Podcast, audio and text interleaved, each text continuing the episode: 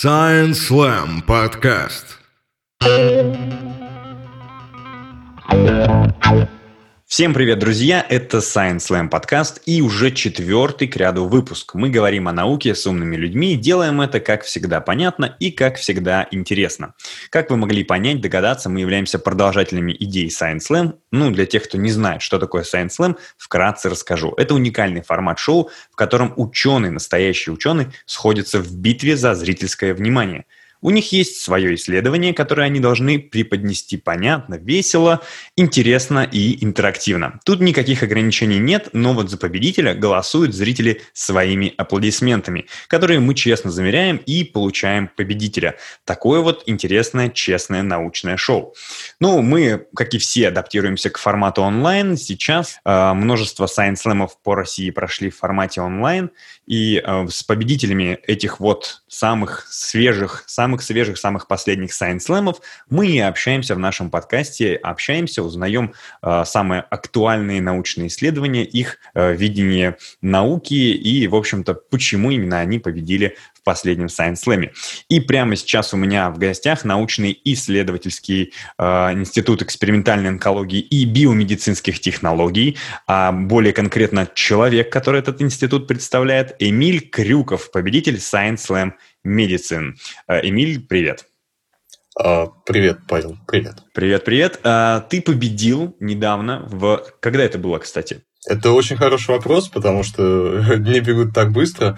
А, но вроде как это было чуть больше недели назад. Наверное, я бы сказал 29 числа, 29 октября если я ничего не путаю. 29 октября ты победил. А, что-то изменилось в твоей жизни? Знаешь, как э, бывает, когда Оскар получаешь, там жизнь меняется, все встает с ног на голову. Что-то поменялось?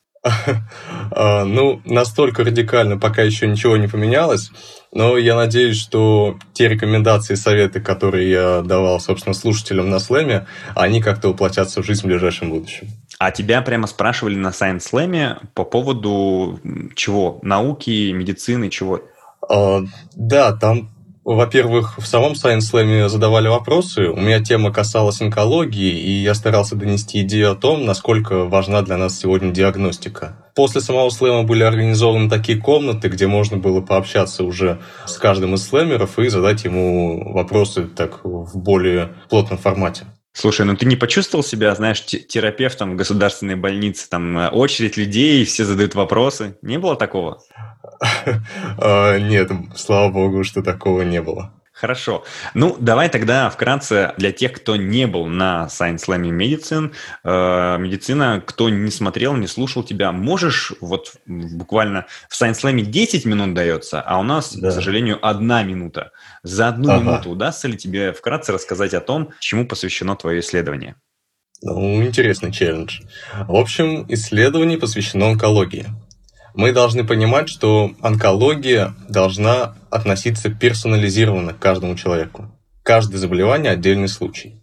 И среди всего арсенала методов э, химиотерапии, всего этого оружия, нужно наиболее правильно подбирать конкретные методики. Ну а дальше мы уже рассказывали о своей собственной разработке, о том, как мы диагностируем э, нашими разработанными методами и к чему по итогу все это может привести в перспективе. Угу. Слушай, ну вот э, очень интересно звучала твоя тема, как онкология может уничтожить саму себя. Вот э, можешь об этом как-то рассказать? Как, каким образом это вообще возможно? А, да, вообще по своей сути опухоль сама дает нам информацию о том, а как же ее можно победить. Если мы начнем изучать клетки, посмотрим на метаболизм клеток, вот эти энергетические процессы, которые в ней происходят, как она живет, то мы с легкостью можем определить, а как она будет реагировать на конкретный химиопрепарат. Понравится он ей или она среагирует на него э, достаточно сильно, что мы можем использовать его в своей практике конкретно с этим пациентом. Я правильно понимаю, что абсолютно, ну ладно, не может быть не каждая клетка, но каждая конкретная опухоль, она абсолютно индивидуальна, и к ней нужен какой-то свой подход. Да, это совершенно верно, и очень хорошо, что ты заметил эту особенность. В науке она называется гетерогенность. Так, а что это, если... Гетерогенность подразумевает собой то, что опухоль, во-первых, она состоит не из одного клеточного типа, то есть это совокупность огромного количества клеточных типов. И вот эти совокупности у каждого человека, они абсолютно индивидуальны. Mm, усложняет ли это процесс? В значительной степени усложняет. Это усложняет и... В, в исследовании в твоем, ну, в твоем выступлении я услышал такую идею, что раньше все старались все классифицировать. Вот все опухоли разделить по полочкам и э, каждой полочке отдельный свой подход искать. А на самом деле это надо вообще индивидуально каждой подходить. Да, совершенно верно. То есть мы говорили раньше о всяких МКБ, классификациях, которые у нас есть. А сейчас, когда у нас уже есть секвенирование, такие более современные методики, особенно с момента революции секвенирования и появления секвенирования третьего поколения – вот, к примеру, Стив Джобс, когда при жизни еще пытался себя просеквенировать, там были какие-то невероятные цифры в сотнях тысяч долларов, а сейчас мы можем получить последовательность своей ДНК всего за тысячу долларов. И внедрение этого метода, да, оно позволило нам смотреть каждую опухоль прицельно. Индивидуально, и у каждой, в каждой же опухоли, получается, скрывается секрет ее же слабости, то есть как она может сама себя уничтожить. Да, действительно так есть, и в идеальных случаях это так и работает. Интересно. Ну, э, слушай, тут, прямо как э, мне какой-то фильм, не знаю, Гарри Поттер или что-то такое представляется, какой-то суперзлодей, у которого э, есть слабое место, и к нему надо очень так подходить э, точечно, детально.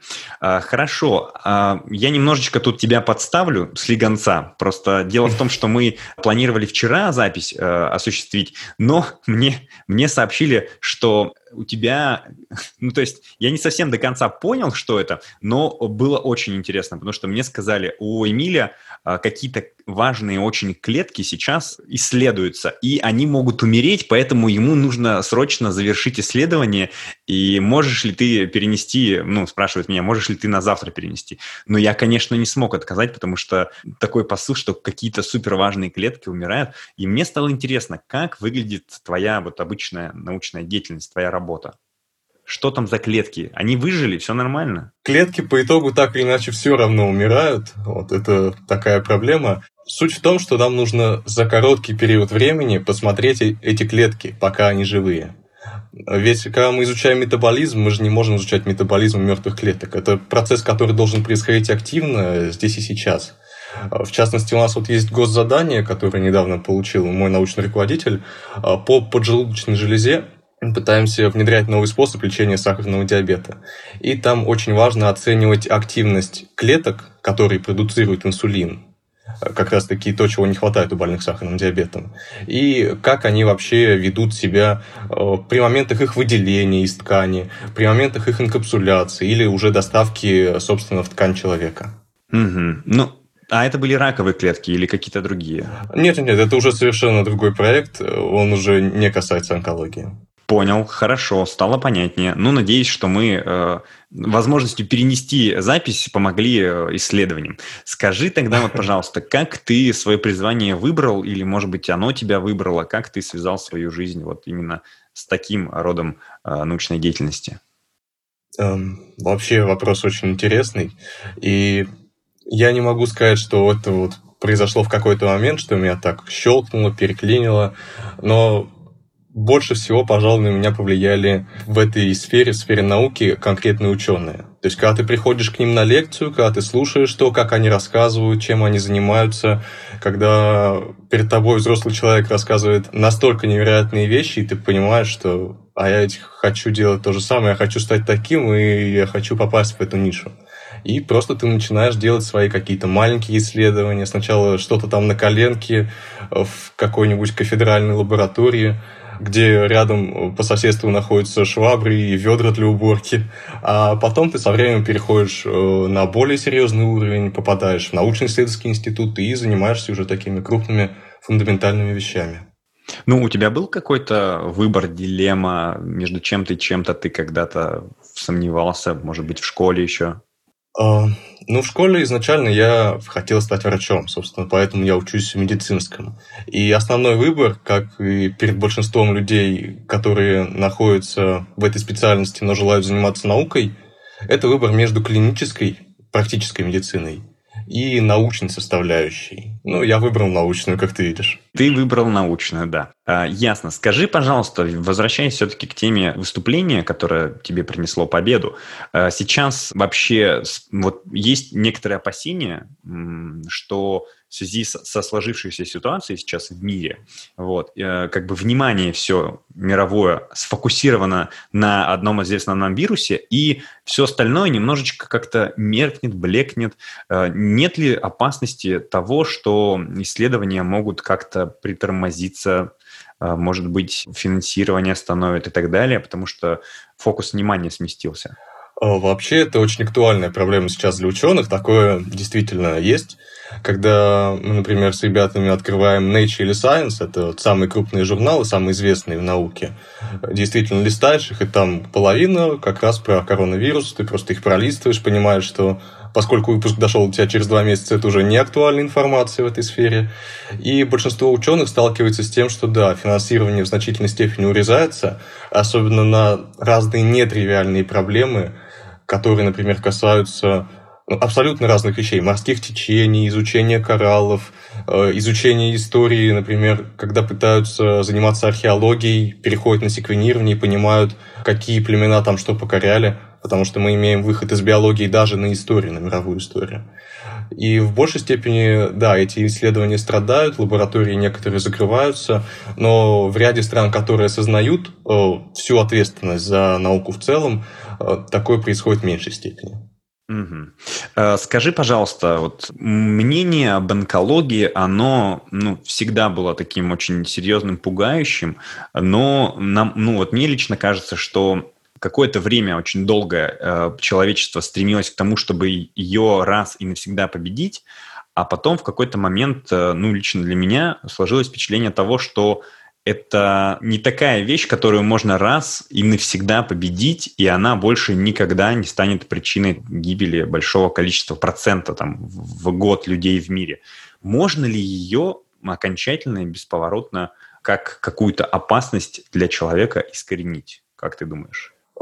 Честно, я частенько задаюсь этим вопросом, и я сразу вспоминаю такой пример, когда сравнивали американскую популяцию и африканскую популяцию и делали из этого вывод, что африканцы меньше страдают онкологией. Но если мы посмотрим на среднюю продолжительность жизни африканцев и американцев, мы понимаем, что у американцев она значительно больше, ну, по ряду причин. И как раз-таки продолжительность жизни при онкологии является одним из таких основных параметров, из основных факторов риска. То есть чем дольше живет человек, тем выше шанс, по сути, что он дойдет до конкретной точки, когда настанет онкология. И я думаю, что это та неразрешимая проблема, как принцип неопределенности Гейзенберга или ряд других открытых проблем математики, которые на сегодняшний день, несмотря на все разработки, несмотря на широкий арсенал оружия для лечения, мы все еще не можем разрешить. Ну, мне видится главная задача сейчас сделать лечение максимально доступным. Да, совершенно верно, потому что есть э, некоторые виды рака, с которыми можно легко бороться на ранних стадиях, но, во-первых, и у людей нет возможности пройти дорогостоящее лечение. Многие просто не знают о том, что это рак, да и в целом э, у нас низкое развитие уровня диагностики, что часто позволяет пропустить онкологию на раннем этапе. Угу. Ну вот, кстати говоря, о диагностике хочется затронуть тему такую. А, многие сейчас упоминают такие два слова, как медицина будущего. Вот, у всех она видится по-разному. Мне хочется узнать, как ты себе представляешь ту самую медицину будущего. Какая она? А, я думаю, что в первую очередь она должна быть персонализированной. Когда мы относимся к каждому человеку трепетно, индивидуально и не воспринимаем его по какой-то классификации. Более того, врач должен все-таки относиться к нему, э, как бы сказать, наверное, даже с душой. В нынешних условиях 10 э, минут на какой-то первичный осмотр в поликлинике мы прекрасно понимаем, что это невозможно, что врач подчас даже не обращает внимания на пациента, что он не разъясняет ему тот диагноз и то лечение, которое назначает. То есть этот контакт между пациентом и врачом должен быть значительно лучше разобран, поскольку его, по сути-то, своей нет. Этому, об этом рассказывал, кстати, другой слэмер, Максим Котов, если я верно помню. Он как раз говорил о взаимодействии между пациентом и врачом. Ну и, конечно же, это предиктивная составляющая, когда мы в ранней степени способны диагностировать заболевание, либо же заниматься профилактикой, чтобы в целом э, не доходить до этого заболевания. А есть какие-то вот, ну, может быть, тебе известны какие-нибудь разработки, э, помимо твоих, которые э, помогают именно на ранней стадии определять какие-то заболевания? Может быть, они сейчас в зародыше находятся? И, ну вот, больше, конечно, интересуют те, которые общедоступными планируются быть. Есть что-то подобное сейчас? Вообще таких разработок просто огромное множество. Если мы будем рассматривать прицельно под каждое заболевание, нас не хватит пальцев ни на руках, ни на ногах, ни у тебя и у меня. Но в целом я бы говорил о революции в секвенировании. Именно она позволила нам сегодня внедрять секвенирование Э, в различные крупные центры нашей страны и уже в частные клиники.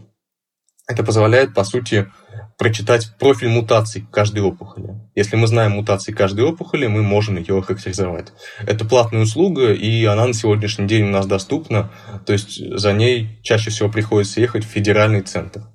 Но, тем не менее, она у нас есть. И я считаю, что именно она позволила нам революционно поменять взгляд на опухоль. Смотреть на нее не как какой-то внешний объект, а все-таки изучать детально уже на клеточном уровне.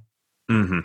Слушай, ну супер. По твоей научной деятельности понятно, что у тебя сейчас еще один проект, ты им активно занимаешься, а вот э, научно-популярная деятельность, э, планируешь ли ты в ближайшее время еще где-нибудь выступить, что-нибудь рассказать? Что касается такой деятельности, я думаю, что сейчас с этим большая проблема, и очень классно, что есть мероприятия, как Science Slam, которые ушли в онлайн, поскольку многие мероприятия просто закрылись. У нас в Нижнем Новгороде огромное количество площадок сейчас недоступны, и они касаются разной тематики, не только науки, но и литературы, истории, искусства, всего-всего. Но в целом я планировал выступать у нас в парке науки, Э, НМГУ. Это как раз одна из площадок, где и проводят нижегородские сайенс-слэмы. И я искренне надеюсь, что когда у них начнется новый цикл лекций, то я приму участие в нем и смогу что-то новое донести и рассказать людям. Круто. Ну, мы тоже очень сильно надеемся. Спасибо большое. Очень интересно было с тобой пообщаться. Надеемся, что и научная деятельность, и научно-популярная будет продолжаться. И ни в коем случае э, вот все важные моменты, которыми сейчас занимается наука, особенно биотехнологии, не будет остановлено, не будет э, замедлено никаким образом, несмотря ни на что. Спасибо большое. Удачи в науке, удачи в выступлениях. И надеемся тебя еще раз где-нибудь увидеть. Спасибо. Я думаю, еще обязательно увидимся, пересечемся и обсудим всю эту науку. У нас в гостях был Эмиль Крюков, победитель Science Slam Медицина. До новых встреч. Пока-пока. Science Slam подкаст.